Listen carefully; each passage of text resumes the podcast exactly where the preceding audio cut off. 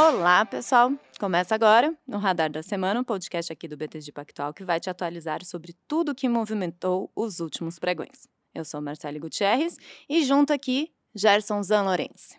Olá, tudo bem, Mar? Tudo bem? Com convidados especiais aqui, numa semana de mais uma semana de intensa volatilidade. Os te... A gente estava até comentando aqui antes do podcast, né? os temas são muito parecidos, mas cada dia que passa parece que teve um ano de notícias em cima daquele tema, muita coisa para discutir. O mercado ainda com muita volatilidade, então podcast aí sempre numa ótima hora. Sim, mas hoje, né, um tema andou, né? A gente trouxe aqui o Arthur Mota e o Álvaro Frasson, que são economistas aqui do BTG, porque a gente vai falar da PEC da transição, que foi aprovada no plenário do Senado. A gente vai falar da decisão do Copom, né, que veio ali dentro do esperado, mas a gente vai ver com eles ali quais foram os pontos de destaque. E também a gente vai entender aí as expectativas para as próximas semanas. Semana que vem tem decisão do Fed, então muita coisa. Então, primeiro, oi Álvaro. E aí, gente, tudo bom? Obrigado mais uma vez pelo convite para falar no podcast. E Arthur, bem bem-vindo novamente. Fala pessoal, sempre um prazer aqui aparecer no, no, podcast, né? Sempre com os mesmos temas, né? Mas eventualmente abordagens diferentes, né? Acho que é importante a gente atualizar o cenário. Sim, né? Dá, anda um capítulo, né? a PEC andou um capítulo ali, então a gente traz atualização, vê o que, o que mudou, né? Então vamos começar aí com esse assunto da semana, né? O Gerson até falou, acho que no, no Morning Call, algum Morning Call dessa semana, de que Brasília continua ali no, no centro das atenções. Né? Eu tenho falado que Bra... o pessoal pergunta muito do mercado, tenho falado que o maestro do mercado maestro Brasília, do mercado. agora, sem dúvida. Né? Sai dados, sai balanço corporativo, o pessoal não está, entre aspas, nem aí para isso, né? Sem dúvida, é o que tem guiado a curva de juros, que consequentemente também é a espinha dorsal dos demais ativos ali, é a volatilidade em Brasília. E até comentei também no Morning Call né, que o, o, mercado, até a gente comentou de novo lá com o Arthur, o problema do mercado não é a má notícia, é a não ter notícia. Né? Então não consegue fazer conta, não consegue né, reprecificar, montar head, montar, re, realocar o portfólio. Então acho que até a semana que vem ainda torcer para reduzindo aos poucos aí o nível de incerteza, o mercado melhorar um pouco a assimetria, né? Porque basicamente tivemos um ano bom para a bolsa até pouco tempo atrás e estamos encaminhando para terminar o ano 0 a 0, né? Entregando tudo aí. É, tá ali faz um umas semanas, né, Gerson, que está ali no 108, 109, 110, 111. Não, e é impressionante, né? Porque esse 108, 110 ele é ilusório, né? Se você é. tirar o, a, os 30% de alta da Vale, a gente está com uma queda grande já né, no, no ano. Lembrando que a Vale hoje é quase 20% do índice, né? O papel subiu 30% no mês. Você tira isso, aí você tem uma, um impacto bem. Até porque a Vale não é só ela, né? Traz a Gerdau, traz a CSN, os Minas juntos ali também, que somadas dão um peso relevante. Então, realmente, se a gente não tivéssemos né, essa reabertura de China, essa pré-reabertura de China aí no mês passado, a bolsa estaria aí bem no campo negativo, né? Bom, mas né, a incerteza aí, uma notícia veio pelo menos, né, Álvaro? A PEC ali da transição foi aprovada no plenário do Senado. Temos um número, né? A expansão uhum. ali do limite do teto de gastos em 145 bilhões de reais e também, por enquanto, temos um prazo por dois anos, né? Como que tá isso? Como que vocês viram? Esse número, ele veio um pouco abaixo do que estava se falando, né? Aquele Exato. primeiro texto era 198 bilhões de reais. Como que foi isso? Então, é o que foi aprovado uh, no plenário do Senado foi, como você bem comentou, foi uma desidratação da proposta inicial do senador Marcelo Castro, que saiu de 198 bi de impacto para 169, se não me engano, que é 145 dentro do teto de gastos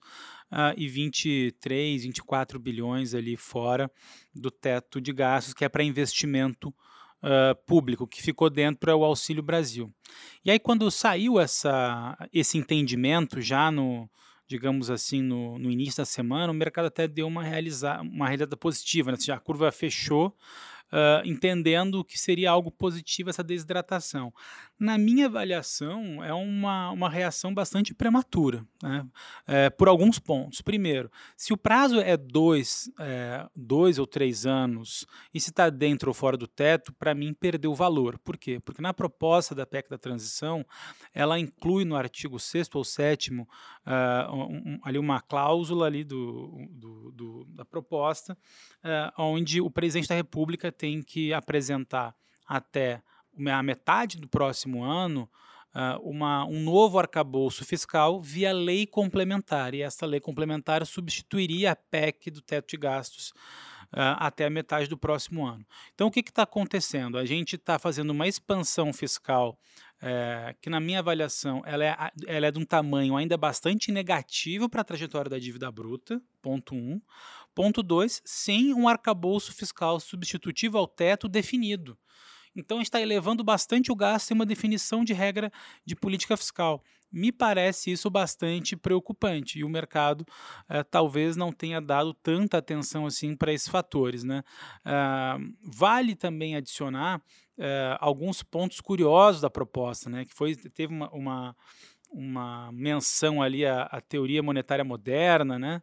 Uh, teve também uma menção bastante uh, curiosa, dizendo que, segundo os, uh, uh, os analistas econômicos da proposta, a taxa de desemprego natural do Brasil é abaixo de 5%. Né? A gente eu, particularmente, estou bastante curioso para entender como é que é essa conta, porque né, pô, eu, Arthur, aqui a turma toda, a gente faz várias vezes essa conta, a gente não consegue chegar em nada abaixo de 8,5%, 8%. Só guardando a memória de cálculo. Exatamente. Então, assim, é, é, é, é, um, é um ambiente bastante curioso que não tem um efeito, obviamente, prático em D0, mas dá uma sinalização muito negativa do mindset que tem essa equipe de transição para a política fiscal.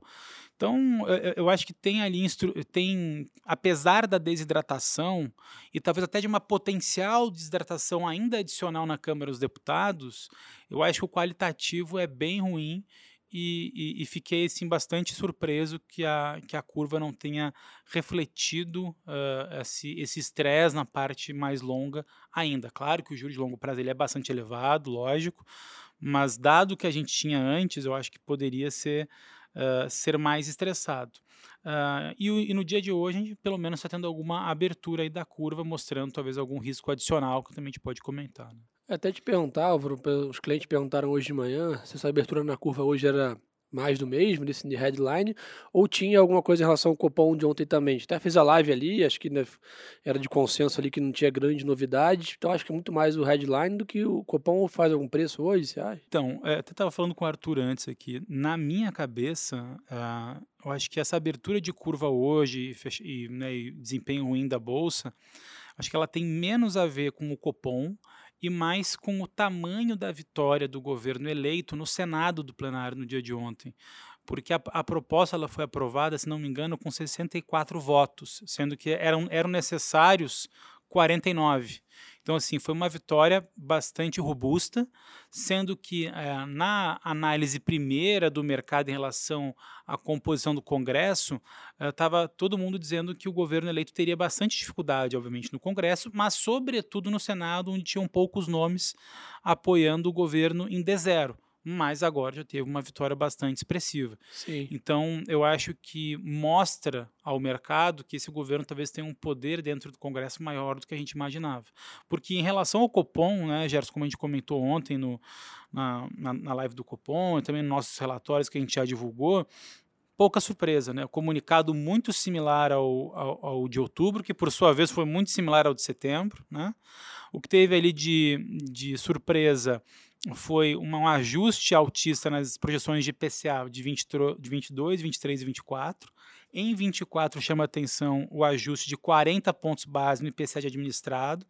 Já o BC talvez antevendo um retorno ali de, dos impostos federais que foram desonerados esse ano, que podem continuar no ano que vem. E também aquelas duas frases ali sobre atenção especial a especial atenção aos desenvolvimentos futuros da política fiscal e seus impactos nos preços dos ativos. Né? Foi bastante assim, inconclusivo, mas adicionou um, algum trecho uh, dizendo sim que o BC está mais preocupado. Mas, mas de fato, sim, sem o fato concreto, sem a, a PEC aprovada nas duas, uh, nas duas casas, não tem como o BC fazer nenhum movimento. E nem sei se o fará. Eu acho que esse é outro ponto importante. Talvez a, a, a maneira do BC aqui no Brasil ser mais hawkish não necessariamente é aumentar uh, mais os juros, mas, mas talvez permanecê-los ali por, por mais tempo no atual patamar. É, foi até o que a gente falou na live ontem, né? E, e, e foi também no Morning Call hoje, né? Esse patamar já é extremamente contracionista, né? Então Exato. também chega num patamar, um ponto ali que né, não adianta dar mais remédio, vai perder um pouco da eficácia. Né? A gente bota, bota a Selic de 20 agora, né? porque é isso, não é isso que amanhã vai convergir é. a inflação. Né? Não, assim, e, e de novo, né? a gente tem, sempre tem que pensar uh, o tamanho da contração via a Selic real, não exatamente a nominal. Se Hoje a gente tem uma Selic de 3,75 com uma expectativa de inflação de 5% para o final do ano que vem. Então, é uma Selic real de 8,75. Se de fato essa Selic de 13,75 até o final do ano que vem é, é, colocar o IPCA de final de 24 em 3,5, a gente tem ali mais de 10%, a gente vai ter um crescimento da Selic real ao longo do próximo ano. Né? Então, a gente pode ter um ambiente ainda mais contracionista do, do, que o atual, fazendo uma manutenção da taxa, não uma elevação da taxa. E, e colocando um ponto, né, nesse, nesse trecho aí que o Álvaro comentou, né, da, do BC dando um highlight no, no, no risco fiscal, até, até o Álvaro colocou no nosso relatório, é, não, não é só essa discussão da PEC de transição que importa para o Banco Central, né? Supondo que ela seja vencida na semana que vem, né, com a votação na Câmara e, e toca o barco, na, no próximo ano você volta a discutir outros temas que são sensíveis para o Banco Central tomar essa decisão. Então, a mudança da regra do teto dos gastos, que está na PEC ali, é, que pode ser colocada via lei, que deve ser colocada até lei complementar até o final do próximo ano. Então, é uma discussão que vai ser bem quente, bem e, e que é super importante para a definição de juros é, neutro, de, estrutural da economia, por consequência impactar a nossa estrutura de curva de juros e também a volta à discussão de políticas de crédito subsidiado de forma mais intensa. Né? Então, é, é, uma primeira, uma primeira, um início de uma discussão de um novo, de uma nova política econômica, né, que, enfim, pode ser eventualmente vencida o primeiro passo na semana que vem, mas do ponto de vista de decisão de Banco Central, não é só ela que importa, né? Para as pessoas ficarem atentas, né? Que não é, pô, votou na semana que vem, então para o Banco Central é um assunto que já está encerrado. Não. Esse, essa, esse parágrafo adicional ele lida com mais coisa, né? A gente Perfeito. até colocou no relatório isso. Aquela mudança da cabeça, né? Você vai ter mais gastos, mais. Se abre o espaço para esse fiscal ficar descontrolado? Não, né? Acho que...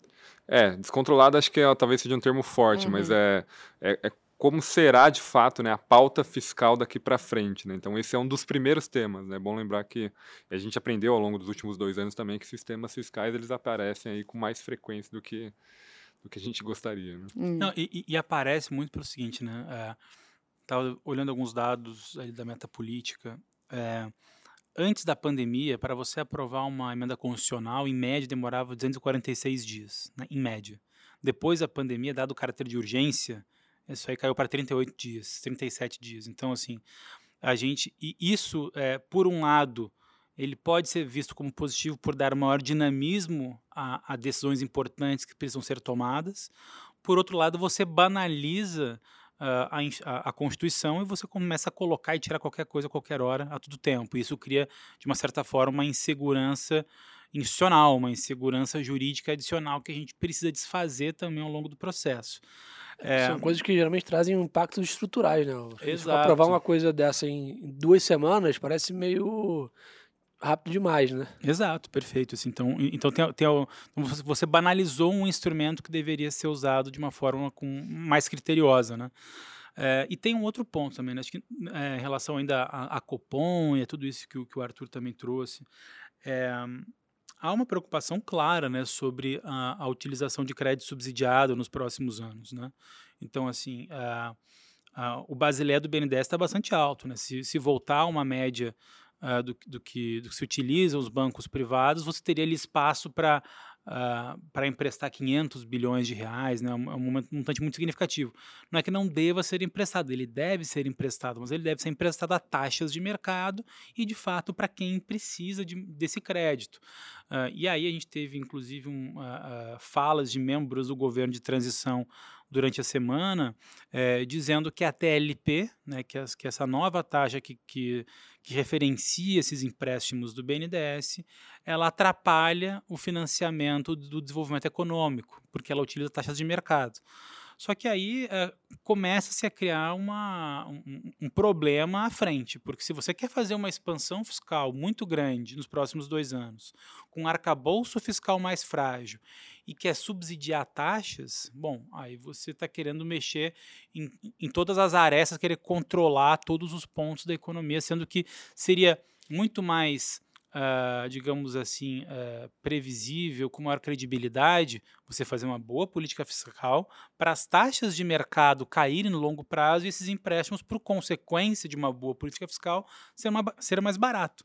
É basicamente isso que precisava acontecer. Não parece que é isso que vai continuar. E isso como já alertou alguns membros da diretoria ali do, do Banco Central, isso pode ser um fator decisivo para a elevação da taxa de juros. Eu acho que mais do que olhar se, se, a, se a PEC ela vai desidratar ou não, para entender, ver como é que o Banco Central vai reagir, mas é tentar entender como é que vai ser a política do BNDES daqui para frente. E deixa eu te perguntar, a PEC agora ela vai para a Câmara, né? Vai passar pela aprovação da Câmara. Tem alguma chance dela ser, dela diminuir ou aumentar por lá? Se tiver mudanças muito significativas no texto, ela tem que voltar para o Senado, né?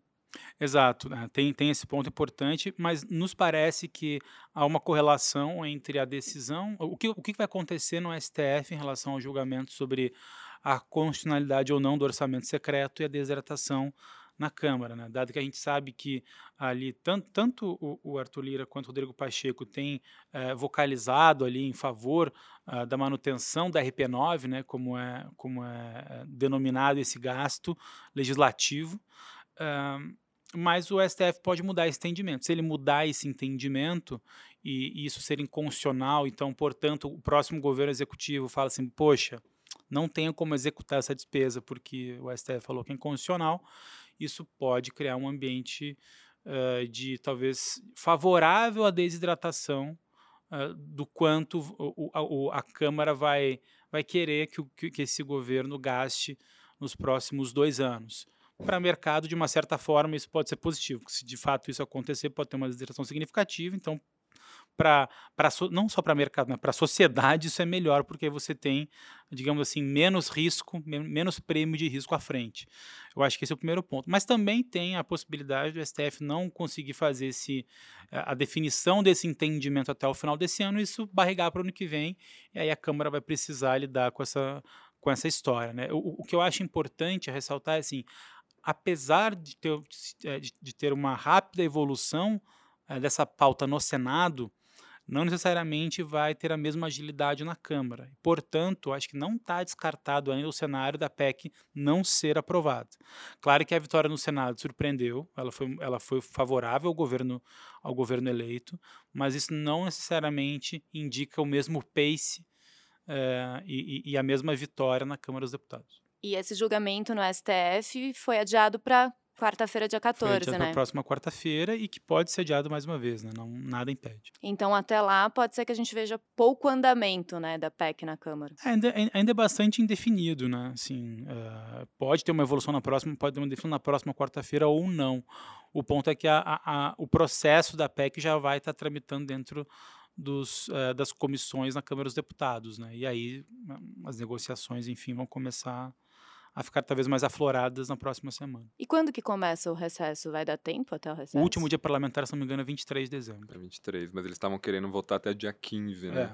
O, e até esse ponto do Álvaro é importante, né? A depender da decisão do STF e possível impacto no volume, né, na mudança, né, seja para mais ou para menos da, da, proposta, se for feito tem que voltar para o Senado, né? Então aí você estende ainda mais o processo, porque volta, aprova na Câmara, volta para o Senado, então é, é, bom ficar de olho mesmo, porque se a gente não vota a PEC esse ano, aí você cria outras discussões para o ano que vem, né? De... E isso, isso é negativo, vamos dizer assim, né? Porque vai começar um novo governo sem um ponto super importante, né? Uma promessa do Bolsa Família de 600 reais. Então, sem esse dinheiro no orçamento, né? Qual é a consequência? Então, não há um entendimento, acho que médio de mercado definido. Eu vou falar mais uma opinião pessoal aqui. É, eu entendo que se a proposta ela não for aprovada, eu acho que o mercado pode reagir positivamente.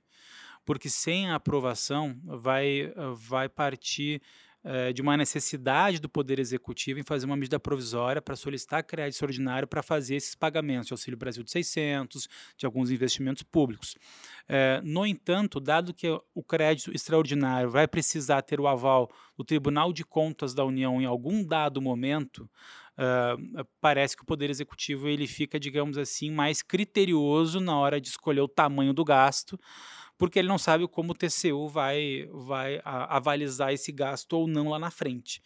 Uh, então, pode ser que, uh, que esse gasto, um, seja desidratado se for medida provisória, dois, é one-off, é só 2023, não, não há medida provisória de crédito extraordinário para dois anos, e também não acho que o TCU daria aval para isso.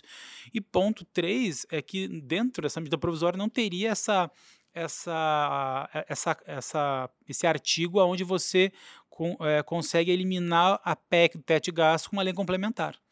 Então, acho que são três pontos importantes que, caso a PEC não avance, elas, tudo bem, podem é, fazer o, o, o, governo gastar ali seus 100 bilhões já em via, via medida provisória, tudo bem, mas você acho que enfraquece o tamanho do impacto da trajetória fiscal vis-à-vis do que a gente tem hoje na PEC da transição. E, Gerson, acho importante, toda vez que a gente fala do fiscal, né, retomar um pouco aí, por que, que a gente olha tanto, né? Por que, que o mercado observa tanto os gastos públicos? Por que, que a gente fica tão atento assim? É porque no mercado acaba que tudo se conecta, né? Então, quando a gente pensa num quadro fiscal, fazendo uma analogia bem básica aqui, é como se a gente estivesse olhando a saúde financeira do nosso país, né? E eventualmente, tradicionalmente, o nosso país tem dívidas, né? Então, se a gente vai precisar rolar essa dívida e a nossa situação financeira está pior, né, o nosso credor do outro lado vai querer mais juros para poder rolar essa dívida. Então, consequentemente, né, endivida mais o governo e aí abre a curva de juros. Então, tem toda aquela rodinha ali né, de impactos né, e, e depois né, outros fatores que prejudicam os nossos mercados. Né?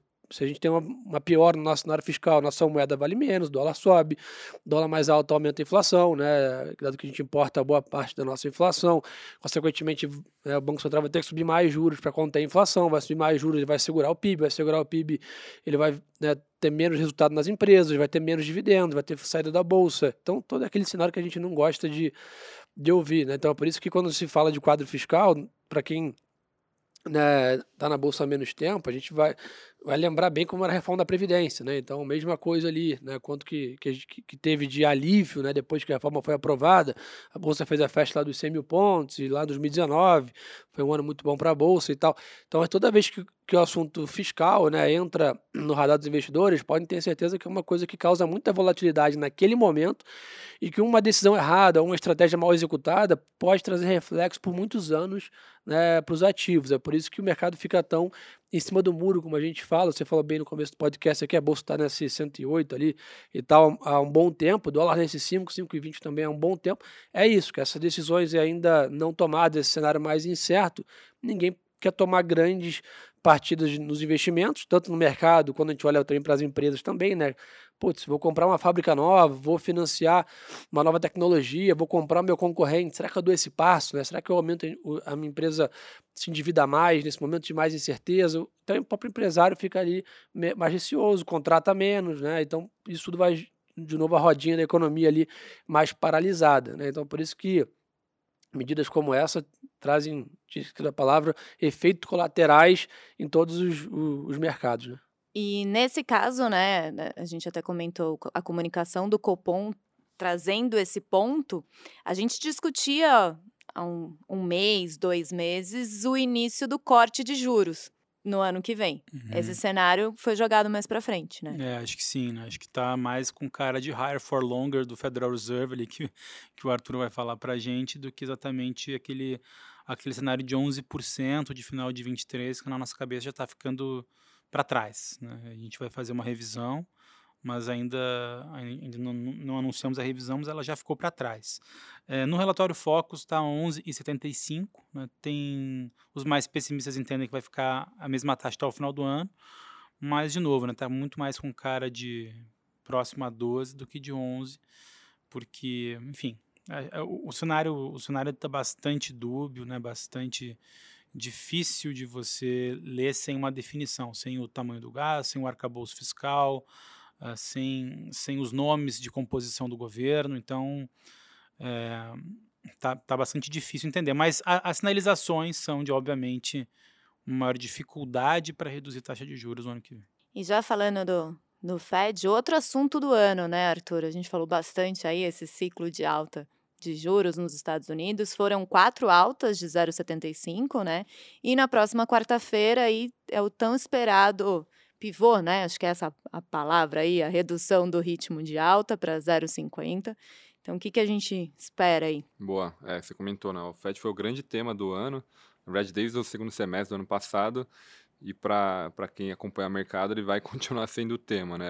Talvez no ano que vem mais para o lado positivo, né? No sentido de se aproximar, né, primeiramente, do, do fim do ciclo de alta de juros, estabilizar e o mercado começar a discutir os cortes efetivamente. Hoje se discute no segundo semestre do próximo ano, a gente pensa mais no 2024, mas para o mercado, olhando 12 meses à frente a partir do próximo ano, é, vai ser uma discussão bem mais construtiva.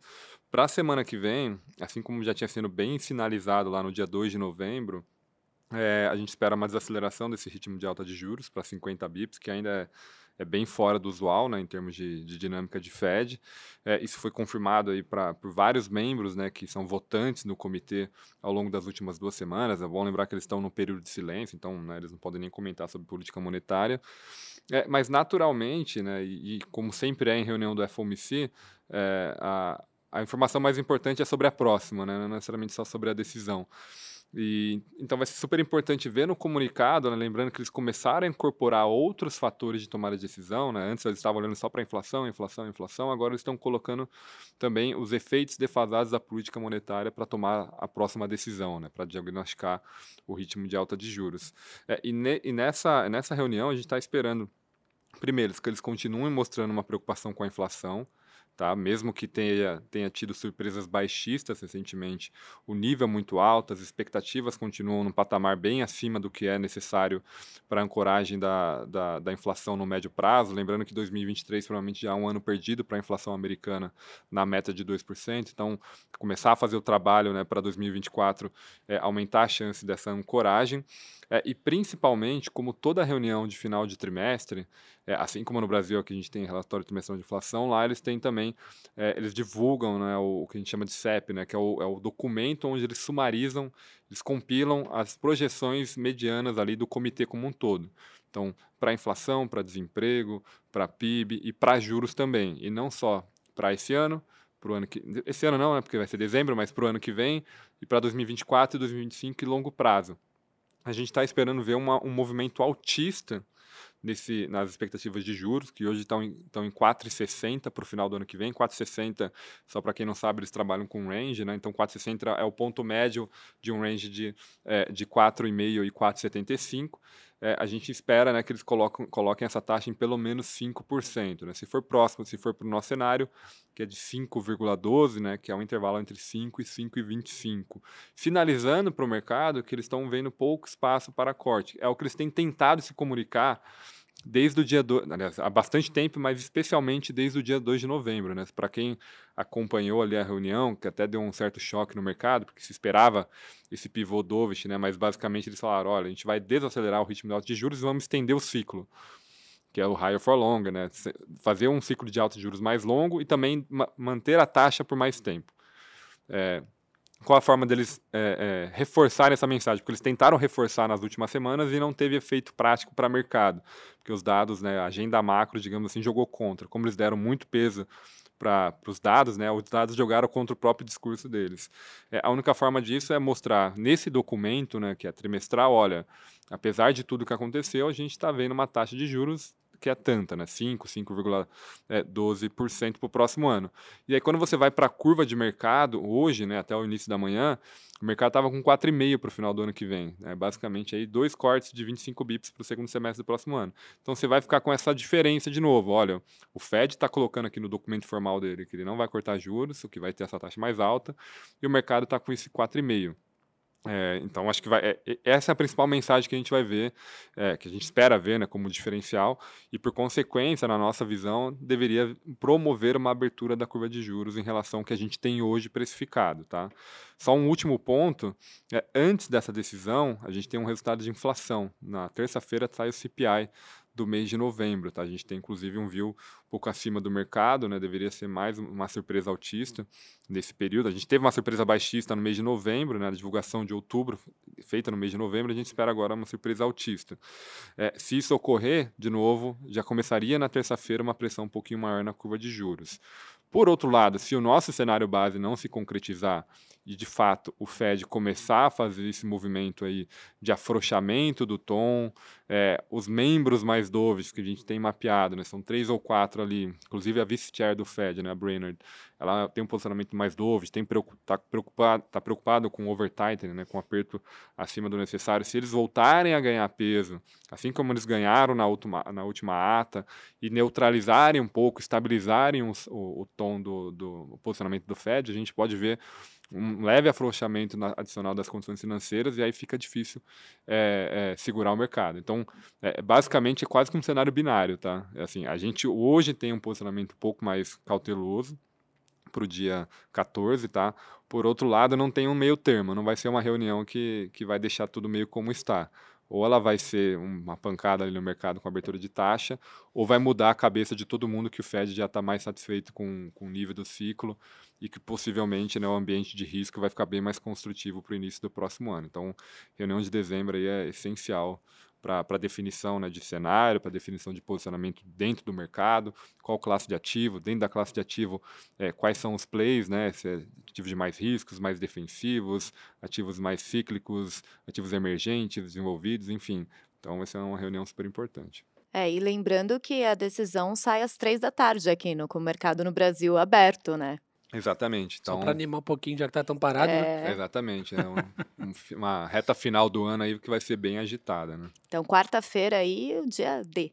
Exatamente, quarta-feira. Quinta-feira, no dia seguinte, a gente tem Banco Central Europeu, que também vai ser outra reunião de peso, tá? É um momento onde eles não só. Aliás, lá está mais difícil ainda o call, porque é, há uma parte do comitê que quer manter 75 bips, outra parte mais expressiva quer, manter, é, quer desacelerar para 50 também, então meio que o mundo inteiro indo para esse novo ritmo de alta de juros.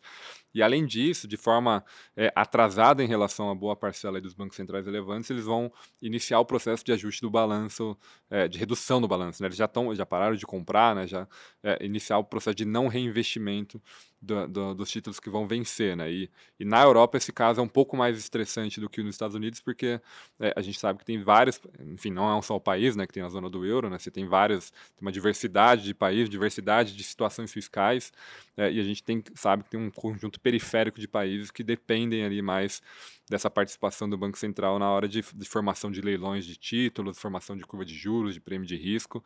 É, então acho que é um trigger importante e é um trigger importante justamente pela formação da diferencial de juros, movimento de moeda, se o dólar vai continuar nesse patamar ou não. Então são duas reuniões, uma dobradinha ali, quarta e quinta-feira, que, que vale a pena acompanhar. Então na agenda da próxima semana a gente tem que ficar de olho no Fed na quarta, Banco Central Europeu na quinta e o CPI na terça-feira. Na terça-feira. É, cheio de emoções aí Fora a Copa do Mundo. Fora a Copa do Mundo, né? Porque aí já vai estar na última semana. Exatamente.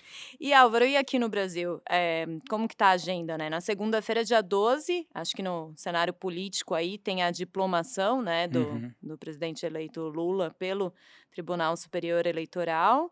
E, inclusive, né, notícias ali, o próprio Lula, o vice-presidente Alckmin, falando que depois dessa diplomação podem sair os nomes para os ministérios, né? Esse vai ser o principal evento aí da semana que vem?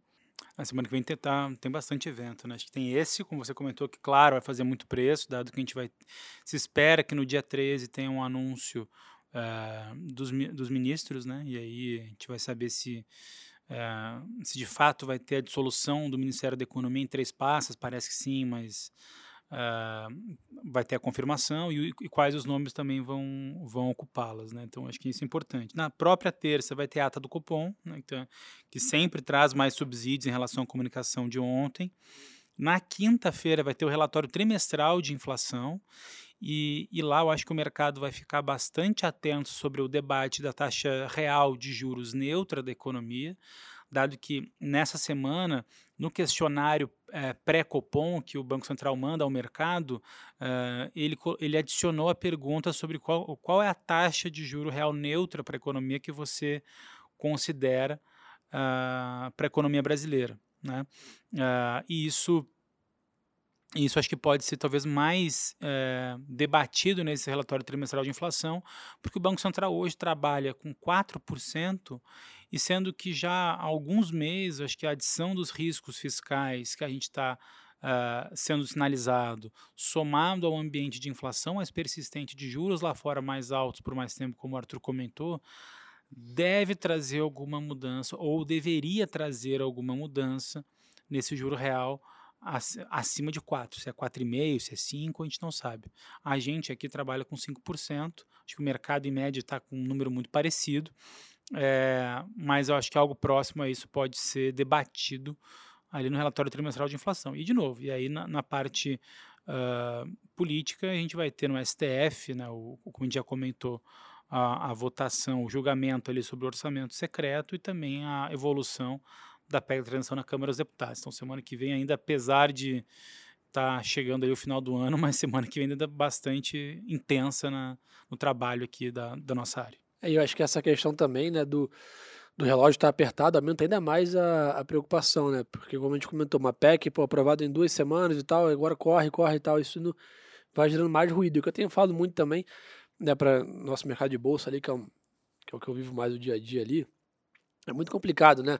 Se o investidor tem lá 13,75, 14% ali sem esforço, né, com liquidez, muitas vezes pessoa física isenta de imposto de renda, ele tem pouco incentivo a querer apostar né, no, no, risco. Né? Então é isso que também explica muito a saída de fluxo de pessoa física e de fundos de ações ali de FIAs né, nesse ano. Então, enquanto a gente não tiver uma clareza maior da curva de juros, que até começamos a ter ali antes da eleição, né, precificar corte no ano que vem e tal, enquanto a gente continuar nessa grau de incerteza nesse patamar que está, dificilmente a gente vai conseguir ver a bolsa sair desse, desse quadrado aí que você comentou, mano. E para encerrar aqui, eu acho um assunto que a gente falou um pouquinho no começo, mas que tem sido um grande driver na bolsa brasileira, que é a China, né? A gente tem visto aí várias medidas de alívio da política Covid-0. A Vale, como o Gerson falou no começo, tem direcionado bastante ali o movimento positivo da Bolsa.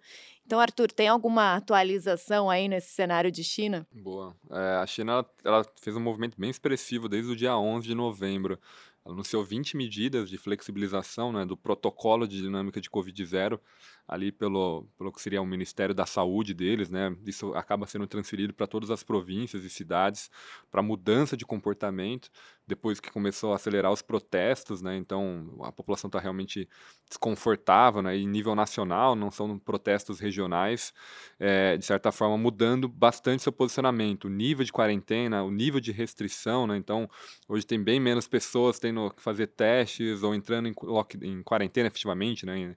Não só em casa, né, que agora é permitido, antes não era permitido, a volta da possibilidade de você ir em farmácias comprar remédios contra é, problemas né, de saúde, de, tipo resfriado, né? Antes você não podia na farmácia comprar o remédio porque a pessoa não sabia, ah, o governo não sabia se estava Covid ou não, então era melhor você nem sair de casa, né? Então eles estão tendo pequenas mudanças, né, que num conjunto mostra uma flexibilização já importante. Ontem na quarta-feira foram apresentadas mais 10 mudanças também de flexibilização. Então, é um ambiente onde a China, que já está num processo de reabertura, ela já esteve outras vezes em processo de reabertura, então esse é um, é um processo que é quase que recorrente. A discussão agora é quão consistente vai ser essa reabertura. É, e essa consistência ela depende do nível de, da evolução da vacinação. Tá? Eu tenho batido bastante nessa tecla para as pessoas lembrarem né, que o, a reabertura do, do, durante o período de Covid ela não depende só do desejo do governo per, per se, né? ela depende da situação de saúde.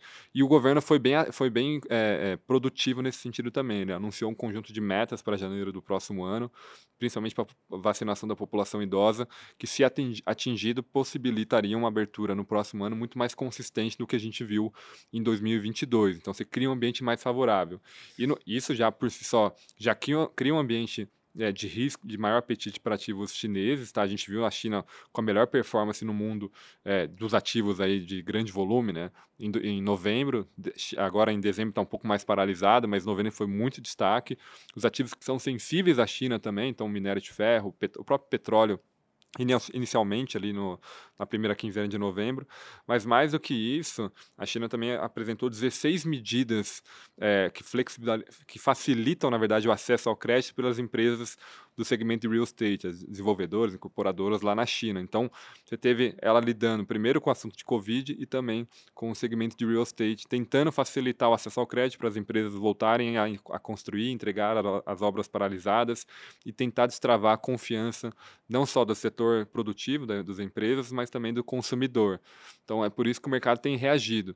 Naturalmente, é um processo, curto prazo ainda é desafiador, acho que esse é o principal ponto, mas dado que o mercado está sempre olhando, né, tá um forward looking ali, é, a partir do momento que você avança no tempo e essas medidas vão gerando efeito na economia, aí você pode ter um ambiente para o mundo, olhando com mais carinho para a China, para os ativos que são sensíveis à China. O Brasil, nesse caso, acaba sendo um deles, né? então a gente viu esse movimento é, desses ativos né, ligados ao mundo de commodities. É, que é um tema que não que está só começando, tá? Então, enquanto na, na, discussão de Fed a gente já avançou muito, né? E agora estamos aqui num refino, né? Tentando calibrar a taxa terminal, discutir um pouco ano que vem se vai cortar juros ou não, essa discussão inicial de reabertura de China é incipiente. Então tem bastante assunto aí. Provavelmente a gente vai aparecer algumas vezes também no podcast aqui, porque China vai ser o grande tema de 2023 também. E o mercado, como você falou, se antecipa, né? Ele está vendo ali os sinais de reabertura, ele não vai esperar a reabertura total, ele vai é. vendo os sinais pegando para alocar, né? É, e é bom lembrar que não é linear, tá? Então, para a turma que está acompanhando, não vai ser uma, uma alta rápida ali, que quem pegou, pegou e, e é isso, né? Vai ser processo volátil, né, direcional, com indas e vindas, né, observando sempre a dinâmica da economia, colhendo os novos dados, né, provavelmente a bateria de dados que vai sair, falando do mês de novembro, dados de atividade, hoje de manhã saiu inclusive é, de vendas de veículos, de passageiros, que caiu 10% na variação mensal, primeira queda desde 2008, a bateria de dados lidando com o mês de novembro vai ser uma bateria de dados ruim, mostrando que o quarto trimestre é fraco. É, então, por isso que a gente tem que saber diferenciar né, o ponto no tempo, de novo, vai ser um processo, é uma, quase que uma jornada aí que a China vai entrar, que não vai ser linear, mas é o direcional ele parece ser um pouco mais atrativo do que foi nos últimos três trimestres. É, porque é aquilo, né? Tem o alívio, mas demora para ter o efeito na economia, né? Exato. As pessoas e, vão começar a sair de casa, né? E vai... o ponto de atenção é que ninguém sabe como é que vai ser esse o impulso de demanda que a China vai gerar, porque a gente, a, a gente viu aqui no Brasil como o processo de reabertura foi importante para gerar surpresas de crescimento, como a gente teve no final do ano passado, nesse ano. É, e a China, o tamanho da, da, demanda que ela gera é super importante. Então, é, vai ser difícil fazer conta daqui para frente, mas é, vai ser importante continuar monitorando. Legal. Bom, acho que é isso, né? Só isso, como sempre. Como sempre. Bom, e para encerrar aqui o nosso podcast, Gerson, queria fazer um jabá para a semana que vem, né? Vai ser o último podcast do ano e a gente está preparando aí um episódio resumão, né, é de 2022. Aí. Vamos fazer uma retrospectiva aí do, do ano calmo aí, poucas coisas para comentar. O podcast deveria ser quase um audiobook, né? Se fosse para conseguir falar tudo que rolou esse ano. Mas a ideia, é, a gente, amanhã, semana que vem é a última semana de, de eventos aqui, né? Depois a gente também faz o recesso do Morning Call, o recesso do podcast. Então a ideia é a gente fazer um grande resumo do, do ano aí, é obviamente, né? Falar também um pouco do ano que vem, o que a gente está tá olhando, etc. Então, imperdível aí. É, já quem está ouvindo nos agora, já manda para quem aí né, nunca ouviu a gente, para começar com o pé direito na semana que vem lá, ouvindo nosso resumão do ano. Sim, na quinta-feira, né, até o fim do dia ali, o episódio está no ar. E lembrando, né, a gente fez um resumo no primeiro semestre, o Álvaro até participou e foi ali o episódio mais ouvido do canal, então, assim, essa retrospectiva a galera gosta. É, que bom. Então é isso, gente. Obrigada, Álvaro. Valeu, Gerson, Marcelo. Valeu. obrigado pelo convite. Obrigada. Marcelo e Gerson, sempre um prazer. Fique à vontade aí para os próximos convites. Até semana que vem.